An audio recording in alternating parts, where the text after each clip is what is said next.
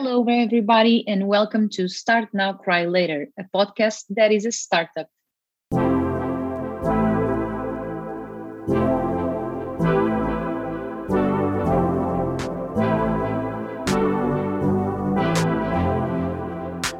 I am Mariana Barbosa, and I'll be your host on this journey for business ideas, entrepreneurs, startups, financing rounds, and even failures. We come to you every 15 days, both in Portuguese and English, to tell you more about starting a business focused on the Portuguese entrepreneurship ecosystem. André Forte from Startup Portugal is here with me, helping on this, this storytelling issue. Should we start? Uh, let's talk about Portugal and about how the ecosystem uh, grew up in the last few years. André, can we can you help us? Yeah, that's what I am. I am here for actually, right? Like the startup Portugal dudes. So yeah, a little bit about Portugal. Uh, keeping it really short, uh, I usually talk about Portugal as a triple threat kind of country, and threat is just in a sports way, basketball kind of way, you know, so not threatening at all. That's kind of what Portugal is. But when it comes to uh, entrepreneurship, I think that Portugal is in a great position to take over the world in the next few the next few years. So fingers crossed for that part. Uh, the triple threat part, I usually say it's we have the right infrastructures, we have talent, and um, we're a really welcoming country and that's pretty much it so regarding obviously the talents and what we do here i think that's the, the most important part because uh, being a market of only 10 million people and already having four unicorns uh, it's quite a thing one of which is really recent right mariana we're talking about feedzai who actually achieved this feat without ever moving headquarters from Portugal to other country, which is something that we're really proud of. But let's add to this equation also, and we cannot go forward without mentioning them, TalkDesk, Farfetch, and OutSystems, the three other unicorns that started in Portugal or, or were founded by Portuguese entrepreneurs. So mm-hmm. that's pretty much it. Before we move on to today's interview, we invite Marta Souza Monteiro to the Minute in the Clouds with AWS. Hello, I am Marta from Amazon Web Services, and I am part of the startups team in Portugal. In Portugal, we do have a team exclusively dedicated to startups precisely to support you as a startup founder or a startup CDO on achieving everything you need with AWS. Today, I'm going to tell you a little bit more about the AWS Startup Loft.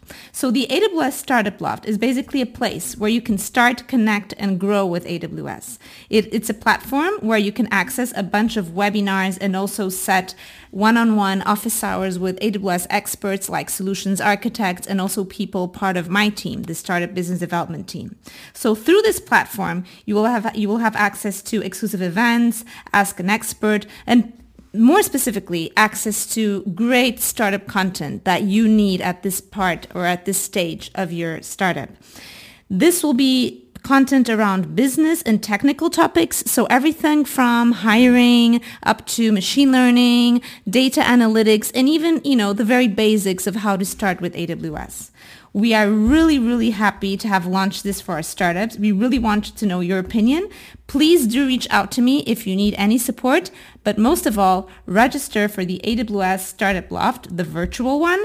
It's on link right attached to this podcast. Thank you so much and reach out if you need anything. Now it's time to meet our first guest in this episode. Let me introduce you to June Bolneu, which is a remote worker and a remote advocate. She's from the Philippines, but she's living in Portugal right now. And actually, she worked on her remote skills, especially to be able to move to Lisbon and work from Portugal. Will we find out why Portugal? Please welcome June Bolneu.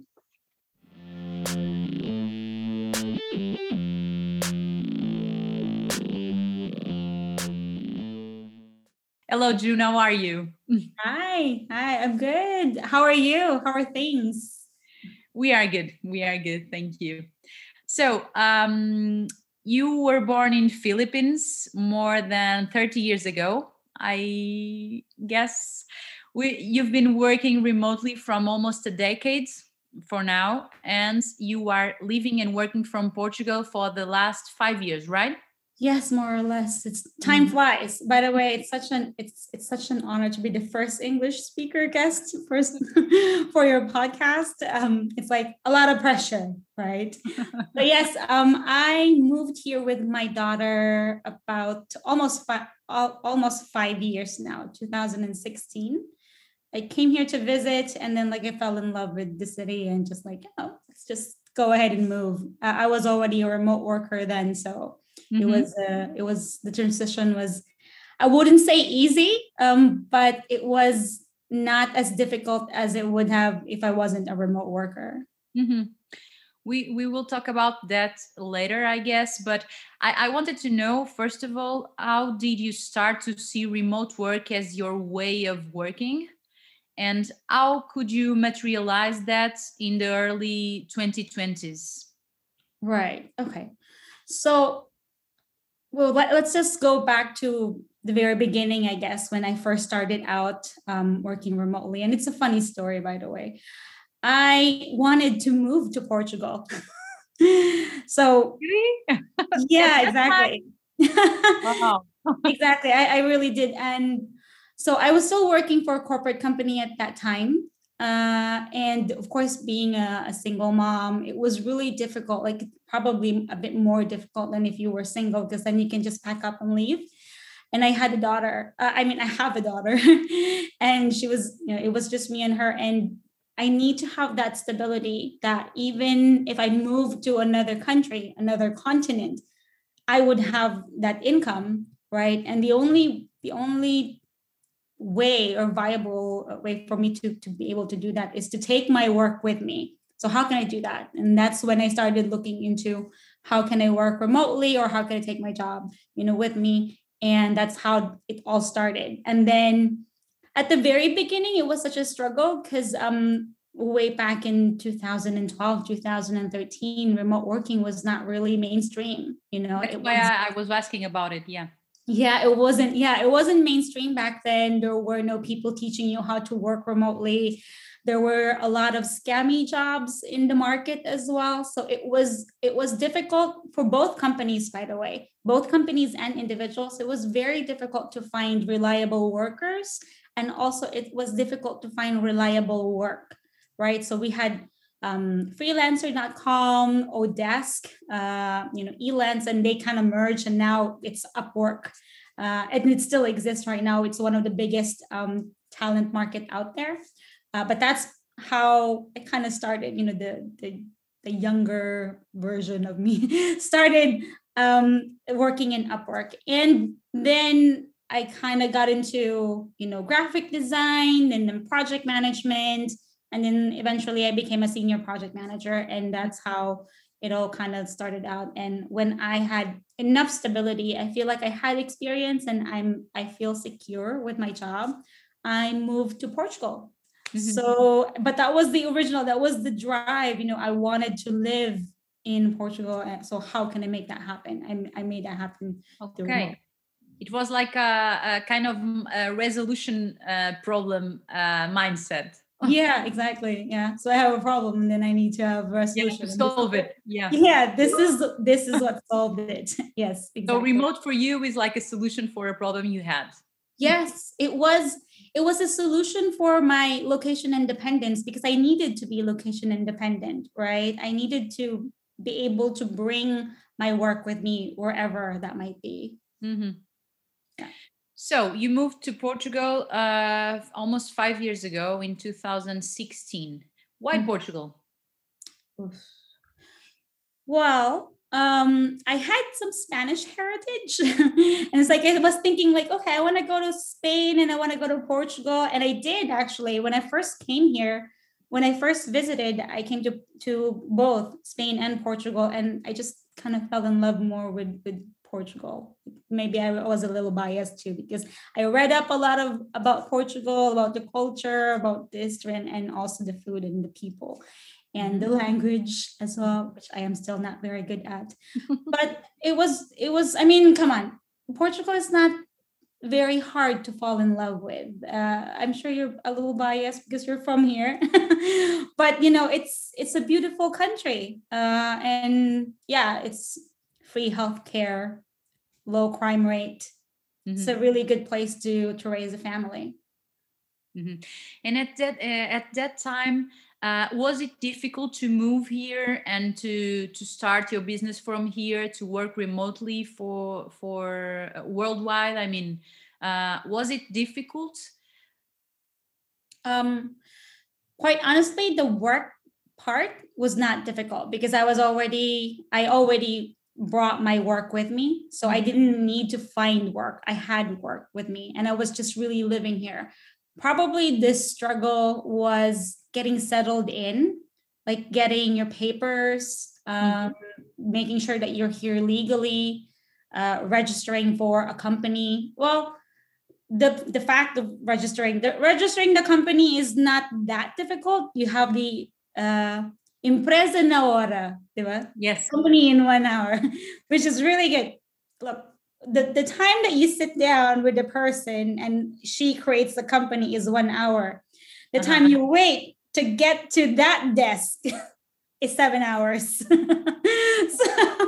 so that was a struggle. We were there from 6 a.m. I think, and then I I was there with my accountant, and then um, yeah, we, we we created a company within that day, uh, and it was it was very quick. It was very easy. Mm-hmm. But this is a this is a struggle you have in uh, wherever you want you you go or not. I mean, is that any um, like a ranking that that ranks uh, the best countries and the worst countries to move uh, and to start uh, from scratch a career right. or a business or a life? Right.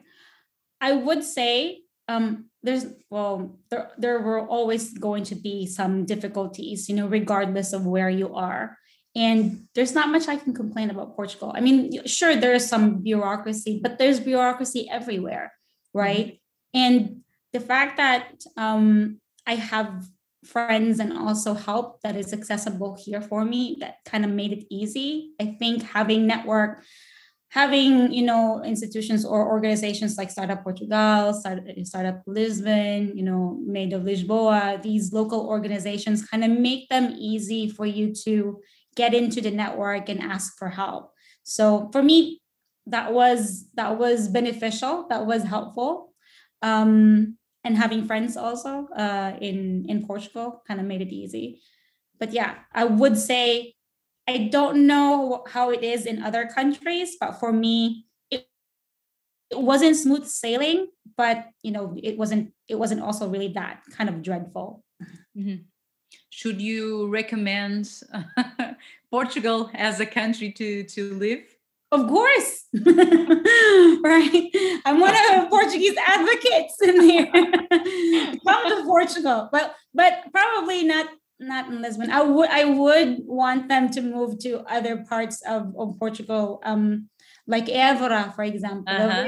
or Coimbra. I, I would I would promote other um, areas. I mean, Lisbon is is is nice it's amazing i live here by the way so so but i was also at some point thinking of moving to Évora and i am still actually thinking of moving to Évora uh, depending on how things are this year uh, we mm-hmm. might actually do it but that's the thing you know i i would i would um, promote Portugal. I mean, I do town tasters in Portugal. So, mm-hmm. so yes, that would be a, a big yes there. Awesome. So, based on your experience of remote working, um, I imagine you founded Work Remote to guide others uh, on the, um, the process of how to work online and how to work remotely. Can you tell us more about this project, uh, particularly, and how how you work in it, um, who, who who you help, and um, of course, as a, as a remote work advocate and entrepreneur, uh, how is it to the experience of creating a, a business and a business model on this business? Right. Yeah. Our business model was not very common i guess because of uh-huh. the, the, the, type of organizations that we that we work with so it's really business to business Um, and so the program, our main target at the moment is to help people who are unemployed, right? Um, or people who wants to shift their career because there's not a there's no like education like institutional education i guess like a formal education um, for you to help do that transition uh, for mm-hmm. you working as a nine to five office you know personnel or employee and then you want to go ahead and shift to to working remotely how do you even mm-hmm. start mm-hmm. where do you begin and right? you as a as a person and you as a company right yes, exactly exactly me as a person and and, and as a company. So the company came about because of that need, because there was a, a lack of, of, of that, you know, that solution. Mm-hmm. And yeah, basically with regards to um, to, to the people that we help, we, we typically work with local organizations. Like for example, the Câmara Municipal de Lisboa, we did a project with them to assist um, locals here in, in Portugal to find work uh, remotely. I would say when we started out, it was during the height of COVID. So it was very easy, not very easy, but we had a lot of traction during that time. It was like the right, we were at the right place at the right time. We can say that. So there's there's a lot to do with timing. Um, but when we first started 2019, it was actually very difficult like we would be knocking on companies doors you know for them to even consider the idea of working remotely. So it was a very tough sell for us as a business. And, and what happened? Yeah. And then covid happened. We were all swept into you know working remotely and now there's a lot of demand for it because uh, companies are realizing that um, it's very the, the transition is difficult. It's not just it's not just giving people laptops and that's it you know? Mm-hmm. there's a lot of there's a lot of things going on in the background like the productivity is declining mental health is declining and you know the people don't know how to manage their time don't know how to organize themselves. It's because when we started working the company did this for us. They placed us in an environment or in that control we don't need to think of right? You go to the mm-hmm. office the office is the working space. Now our office is in our bedroom in our living room you know in the right so it's um and then that kind of makes it a little difficult for people to work remotely and we had to guide them to do that. So there's two things like we we help people find jobs remotely and for people who are already working remote um, you know who are swept into working remotely we also help them make that uh, transition a lot easier a lot better. And now can we start? Because you we we we change our our uh, mindset and our way of working because of the pandemic. But if you if we didn't have this pandemic situation we probably we we will uh, work in our offices for for the next 20 30 years. The most most of us. So how can we how can you prepare uh, the companies for this transition? And if we didn't have the pandemic right. um, how can we start um, uh, learning about this um, without being forced Right. Yeah. What's the what's the normal change management or transition would have looked like if we didn't have the pandemic, right? Yes. yes. So t- typically, what we do is we work with pilots. Um, we would come to an organization, for example. Mm-hmm. Uh, let's just say we want to introduce this new way of working, you know, and we want to go ahead and test out a portion of your workforce to work remotely, and you can validate whether this is um, effective or not, right? So we can go ahead and say, let's just say EDP. Uh, I'm just throwing, you know, a company big. EDP. yeah, big. something big, something huge with a lot of money, right? with impact. yeah, this is a EDP or NOS or you know, or Altice, for example. Yeah, a big company yeah yeah and we would say let's test out a portion let's say 25% of your workforce we can go ahead and and have a, a pilot and let them work from home. We will do the uh, we'll do the training, we'll do the you know the well we'll do the the evaluation, the framework of the company. What are the things that they have? So there's a a, a point where you evaluate the company of how ready they are, the remote work readiness of a company, and then you propose the pilot, and then from the pilot they would be able to gather data, right? Whether these people were working, you know, as productive, more productive, or less productive. And that's like the easy way to do the to manage the change, right? It's a gradual transition. And most of the time, people volunteer or apply for this. Like, I want to go remote. It's not like I pick you to be, you know, to go remote. It's because they need to be willing to change. And then as soon as those people are, you know, completely, they've completely transitioned, they are the ones who are going to advocate it within the organization. They mm-hmm. would be the one that says, I did the training, I did the transition, this works for me. Let me help you, right? Mm-hmm. And it's different when you have advocates within the organization because then it's the the ties, you know, with the colleagues is much stronger rather than an outsider telling you you should do this, you should do that, right? Mm-hmm. So that's the that's the normal or the ideal way of transitioning not like sending everybody home and locking them you know within within their houses which is exactly what we are right now or everybody's isolated and by the way just to add this is not this is not normal remote working we are not typically closed within our houses and isolated like i personally work in libraries like i love going to so i i i go to libraries like the galvez mm-hmm. So Galvez. Um, Galvez. And, yeah, Galvez. ah, Galvez, yes. Galvez. Galvez, yes. yeah, exactly. Near Campo Pequeno. So I love yeah, going there. Really, really and and now that the pandemic is here, they've closed, or you know, it's really difficult for you to go there because you have to schedule your visit and whatnot. So this is also not typical for us, right? So everybody is in transition. Um, I, I just wanted to to kind of clarify that. um, we we we talk uh, we talk a lot uh, in the in the last year about culture and about how culture was dependent on the physical um, presence. Mm-hmm. So, how can companies uh, work the culture uh, without being together physically?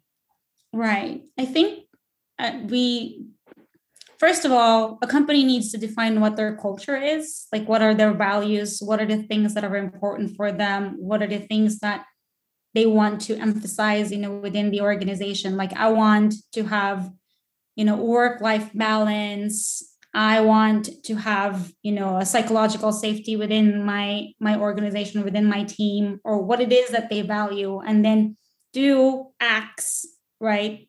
Like activities or actions or whatever that they want to implement that type of culture. If they say they value work life balance, then that means it's okay for me to start you know 8 a.m 9 a.m 10 a.m it doesn't matter you know if it's like within the range that i'm supposed to or i need to pick up my daughter later earlier in the afternoon. Can i come in earlier today right? And mm-hmm. you emphasize that in you know the the way that you work together that it's okay for you to do that. Or it's okay for you to take you know four days working four days and then take the friday off uh, because you know of personal stuff. That's like work life balance because that's the culture or the value of your organization. It's not about having ping pong balls you know in in the office what the ping pong balls on the tables uh, are representing is connection. You want people to connect with each other right? And it it doesn't only happen in the office. It could be like you would you know schedule uh, meetups or schedule activities fun activities online or offline or whatever.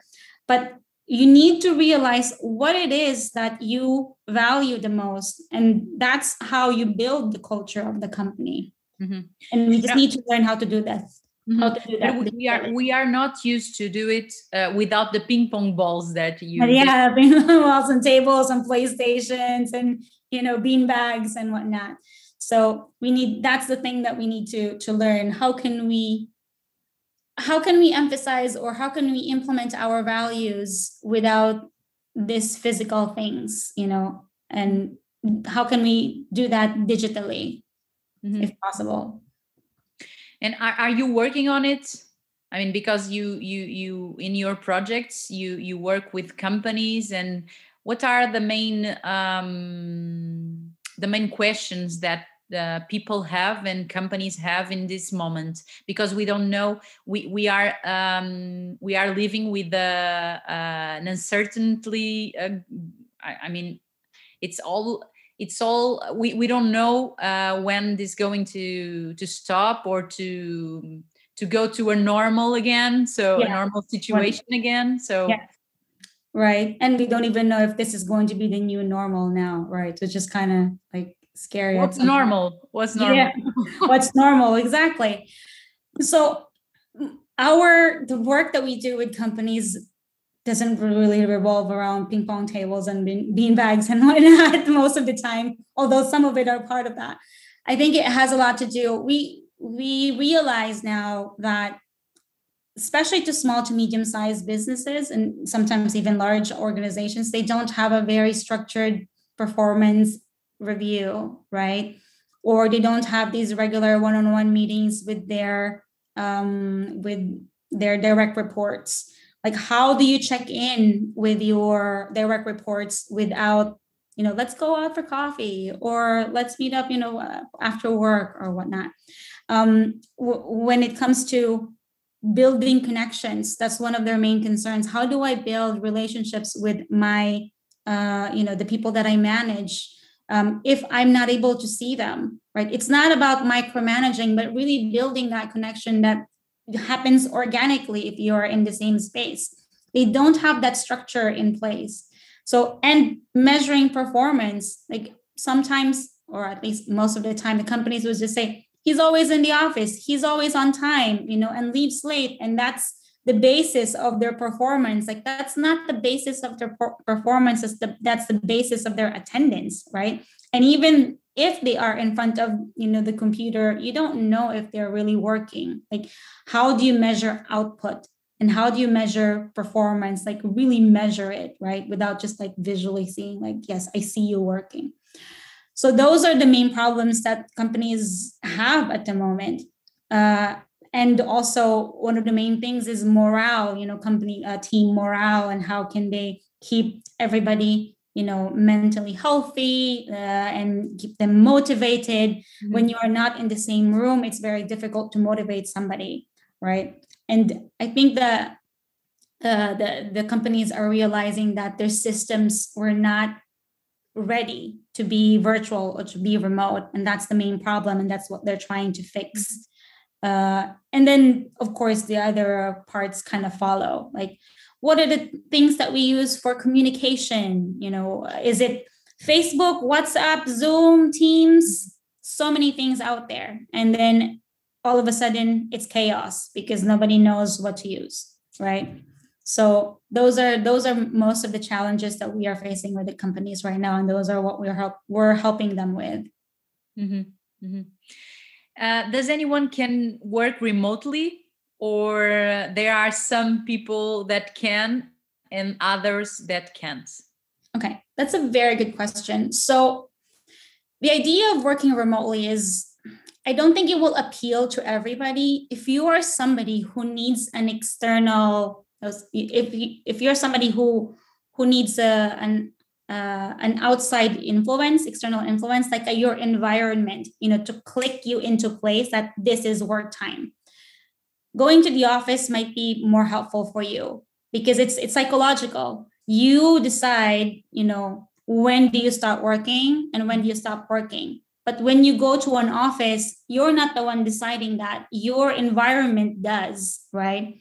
And so that's one of the main things that we teach one of the, the first things that we teach people is how do you make your environment work for you so that it's conducive for you to work right? Mm-hmm. and that's the main challenge like their day kind of blends in from personal to work to personal to work. So you don't have that clear boundaries when the work starts and end. And in an office it's very clear. I go to the office work starts. I leave the office works end right? The frontiers so, are clear yeah very clear right? And mm-hmm. so if you are somebody who struggles with that then maybe working remotely might not be you know that appealing for you. People who work with their hands like manufacturing and whatnot those types of work those types of jobs will be very difficult to transition to um, to remote. Customer facing um, you know jobs will most likely not transition anytime soon but if you are um, you know if your job is that can be done digitally if it's something that you know has to do with computers and whatnot then that's probably something that you can that you can work remotely from. It really just depends on you. It's a preference. We don't force people to work remotely okay? And you and it's also like you don't always have to work from home. We no one is forcing you to and well the, these are difficult times and very different times right now the government is everybody is forcing you to work from home but the idea the idea is that you're not supposed to be just mm-hmm. working mm-hmm. from home you can okay. work anywhere but it's a thing working remotely is a thing that you can learn this yeah. A, yeah it is a thing that you can learn exactly right if you are if you know how to to put those boundaries you know, for you to have that psychological boundary, like this is the time I work and this is the time I, I get off work, it's a lot easier for you to do to work remote. Mm-hmm. Okay.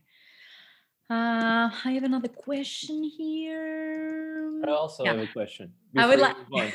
yes. It's because yes. Uh, I found it interesting that you touched the the point of um, remote work is something you can learn. So uh, my question is, what role what role do you feel like that um, teaching institutions would should play uh, in teaching these tools you know is right. is there is there like in your horizon are you planning to to move towards that field uh, mm-hmm. working closely with universities that's a good question because you teach entrepreneurship for example in schools. You teach how to how to raise money or how to to not spend money. And right. you you can also teach how to to work remotely right? And you have classes to teach itc you know I, I remember in my high school i learned how to use uh, how to make a powerpoint uh, how to make the most out of an excel table etc you know? So remote work can be uh, looked at as a as a tool. So is this yeah. something that uh, you think that universities universities should play a bigger role? Uh, is it something that should be included? I would like to to know your opinion on this. Yeah actually so one of the main well, one of the the institutions that we were um, targeting, you know, aside from EFP and all the other like af- like after you've already graduated, right? Are universities that because schools need to start, you know, teaching about time management and self organization and being able to um, do distant learning and and this that sort of thing. Because basically, how remote working, like how we teach remote work at the moment is very student centric, right? So it's like the student actually needs to apply, like we give them the topic, we teach them what what the idea is and what this lesson is about but they need to be able to digest it and then apply it immediately into their lives right and schools should i would encourage school to actually do this as well because this is the way that the future is going to be the way that the schools are right now is still very much like how we were before. We're in we mm-hmm. gather everybody in you know in the classroom teach them there give them homework and then send them home. And that's not how we work now right? And so we need to arrange the way that we or like you know redesign the way that we learn right now so that it would prepare us for the way that we work later. I've given talks to university students and most of their complaints is that i cannot study you know by myself or i cannot focus um, doing you know their projects or their homeworks or you know doing online courses. They don't have they were never taught how to have that control you know that time blocking or the the discipline to be able to do this themselves because we always do it for them. We tell them go to school. Same thing as work go to the office right? And then like work there. Okay go to school study there leave school and studying. Same thing. So basically the idea is if we start this from that level they would be ready when they go to the workforce right? So yeah i would say andre yes we should start that in in school so uh, this uh, coronavirus situation was an opportunity or um, struggle situation uh, on the remote work issue right. in your opinion? Of I think it was a little bit of both. It's um, the the, the pandemic accelerated, you know, whatever change that we were trying to implement, wait like 10 times. Like yeah i don't know even like you know we would have we would not be in this situation like 10 years or so right? Uh-huh. we were saying like okay 30% of you know we even had a, a saying i think it was um, from from work like 30 by 30 like 30% of the workforce should be working remotely by 2030 look we're in 2021 and our workforce is you know it's more than 30% that's doing that. Um, so in a way it did it did help but at the same time it kind of like accelerated it to a point that we might this might actually hurt us than help us because then a lot of people will be burnt out and they would be saying we tried remote working and it didn't work for us and then they will go just go back to the way they were which is working from the office right? Because the transition was not slow you know it was it was not in a healthy phase. It was um it was a immediate and abrupt and you know that usually causes some problems. Yeah yeah. It was forced so you you didn't have the time to prepare yourself and to study yeah. but maybe it it was the only way to do it. Yeah um, yeah. I, I feel like if we wanted to reach like adoption rate very quickly a pandemic would have a pandemic really did that job try right? a pandemic try yeah. a pandemic. Get a pandemic. It's like i personally thought like maybe the person who actually had this idea might have been a remote work advocate right i mean like it's it's not something to joke about like pandemic is a serious um you know a serious thing but at some point we kind of like find the humor in you know whatever bad is happening at the moment so mm-hmm. yeah Mm-hmm. Uh, the last question, I guess, I don't know if Andre has has something else to, to say, but um, I was I, I I'm thinking about the the Livro Verde, about the Livro Verde, the green book about the future of work in Portugal that uh, has been um, uh, presented um, these days. So one of the one of the main uh, challenges um, detected by the government and the team that made this book of recommendations mm-hmm. is um, um, positioning positioning Portugal as a good country to attract and retain uh, talent uh, mm-hmm. and digital nomads. Right. Uh, what can we do, or what can we think about to do it to to right. to, um, to build on this that. idea? Yes. Right. It's very funny because I I've heard about this book last year. it's yeah. finally out now. it's out. It's out. Yeah. So um, I'm a very good testament of that. You know, Portugal is a great country. I would say that, you know, to everybody I talk to. How to attract them um, and make them stay, make it easier for them to get, you know, legalized here. That's one thing so it was it was a real struggle for for me and my daughter and for a lot of of my friends who actually want to move here it was a struggle to get legalized uh, and to get your papers and whatnot depending on where you're from but in general it was really difficult mm-hmm. um, so maybe improving that part would make it easier and you know convince people to stay here other um, factors that need to be considered. So remote workers consider um, several things like the crime rate of the place. Portugal already had that check, right? Free healthcare. Mm-hmm. yeah, check, right? I mean, I know a lot of people are saying about the healthcare system and whatnot, but at the end of the day, it's still free, you know, and we pay taxes in here. And that's why I don't I don't feel bad paying taxes because I have, you know, free school for my free school for my kid, you know, free healthcare for me and my family. That's not so bad uh, of a deal, right? And then a lot of things to do, like for example, Portugal here's like you have a lot of different activities. The weather is lovely. It's like the, you already have like the conditions, the right conditions so far, like in terms of like the weather, the quality of living, and all of those sort of things. You you already have the 50% of it you know done right and then you have organizations and and and um, communities that help them you know integrate into in, into portugal a lot easier it's just the the bureaucracy part maybe would be um, if they can make that easier i think it would be um, that would be a selling point for uh, for foreigners to migrate here or for digital nomads and and remote workers like myself Mm-hmm. Yeah. Okay, that's it, June. Andre? Yeah, I you think so. Say something else?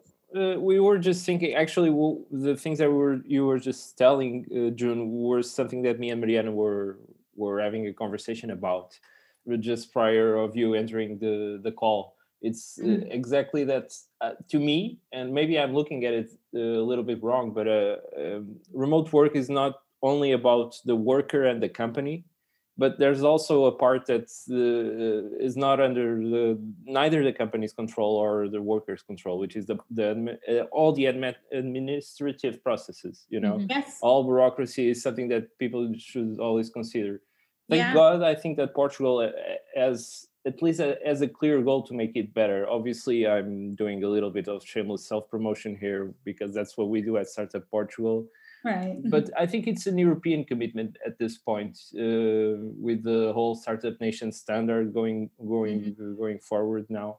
So yeah, I think that we're we're yeah. I don't yeah. have any questions. I just wanted to say something, I guess. yeah, and and Portugal is like you're already like.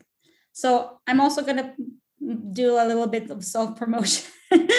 for for the organization that I work with with Grow Remote, and they're doing wonderful things in Ireland, by the way.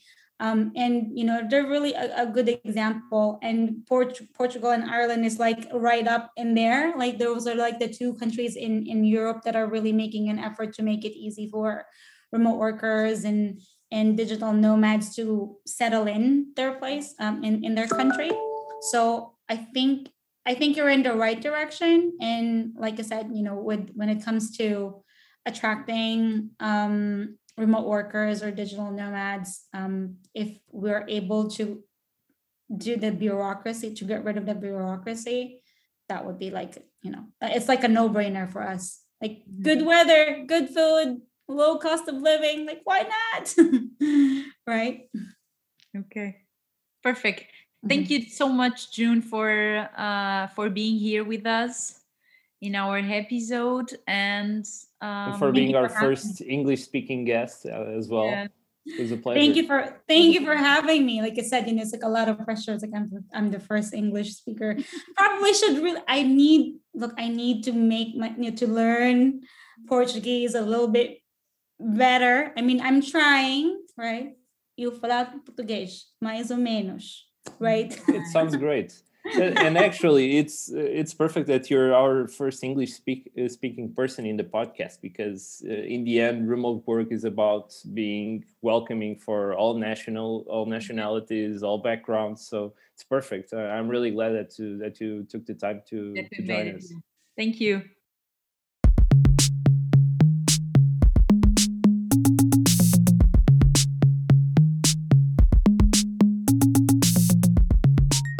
Talking about remote work and starting business in other countries. A few weeks ago, um, Portugal and other countries in Europe uh, launched Startup Nation Standards.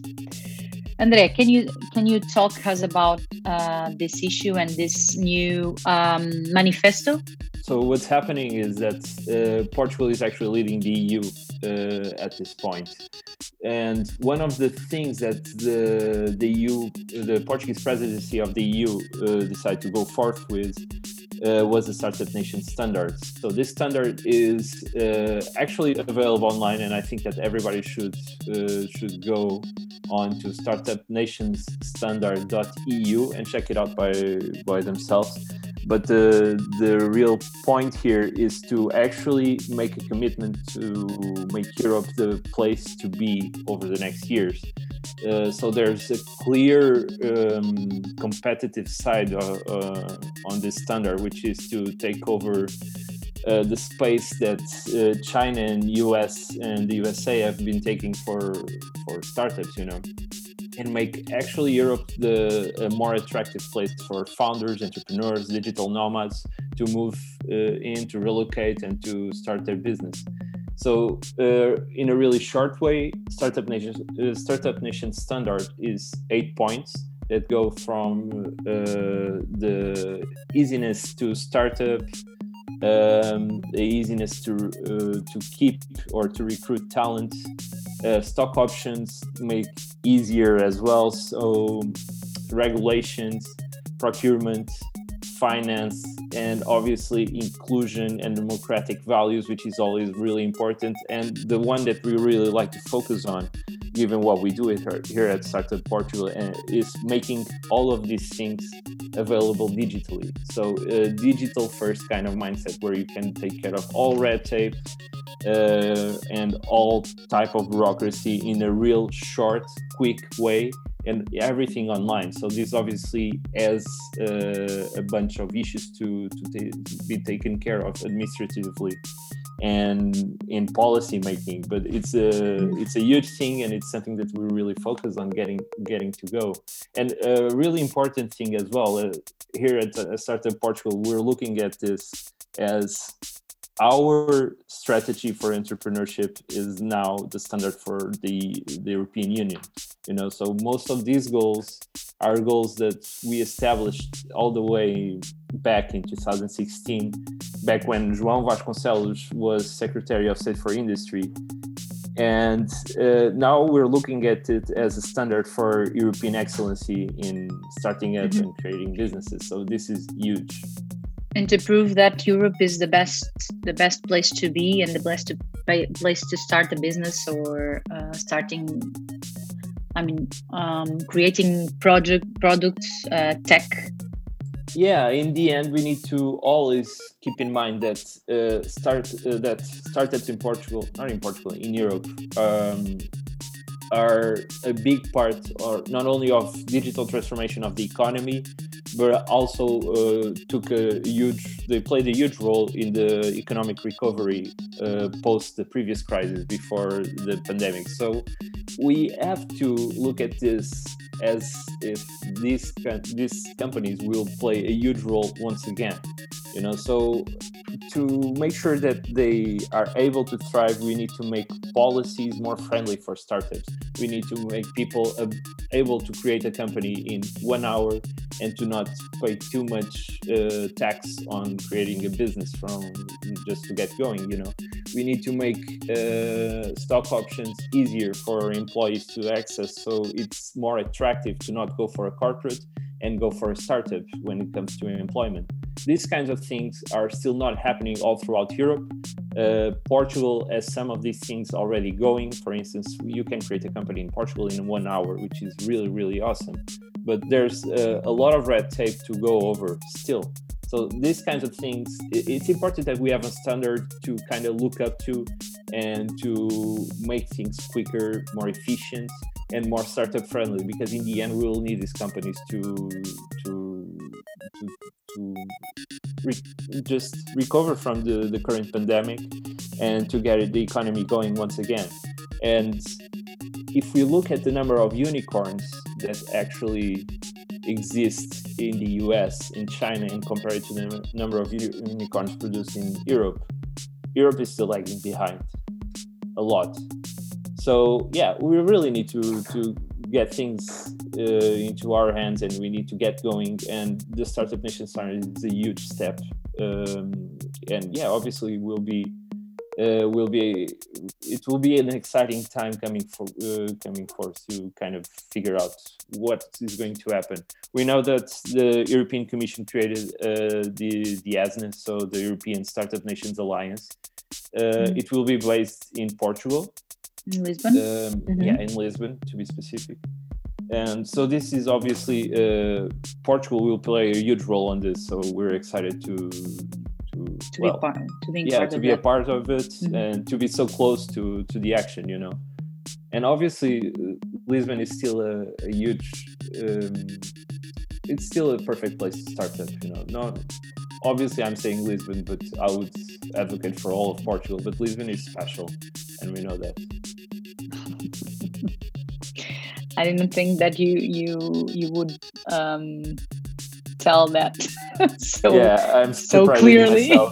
yeah i'm surprising myself. I'm based in lisbon uh, in porto sorry for all those listening for the first time. I'm not a lisbon person not at all but still uh, having traveled a little bit throughout europe i still look at Lisbon as a, a, a really a rather special place. We're talking about over 300 days of sun, amazing food, people are welcoming, and you have all the right infrastructures to start up. You have incubators, you have accelerators.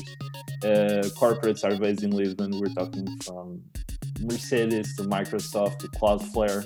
You know, so people are here and things are happening. So why not Lisbon for the European Startup Startup Nations Alliance as well? You know. Mm-hmm. Yeah, that's right.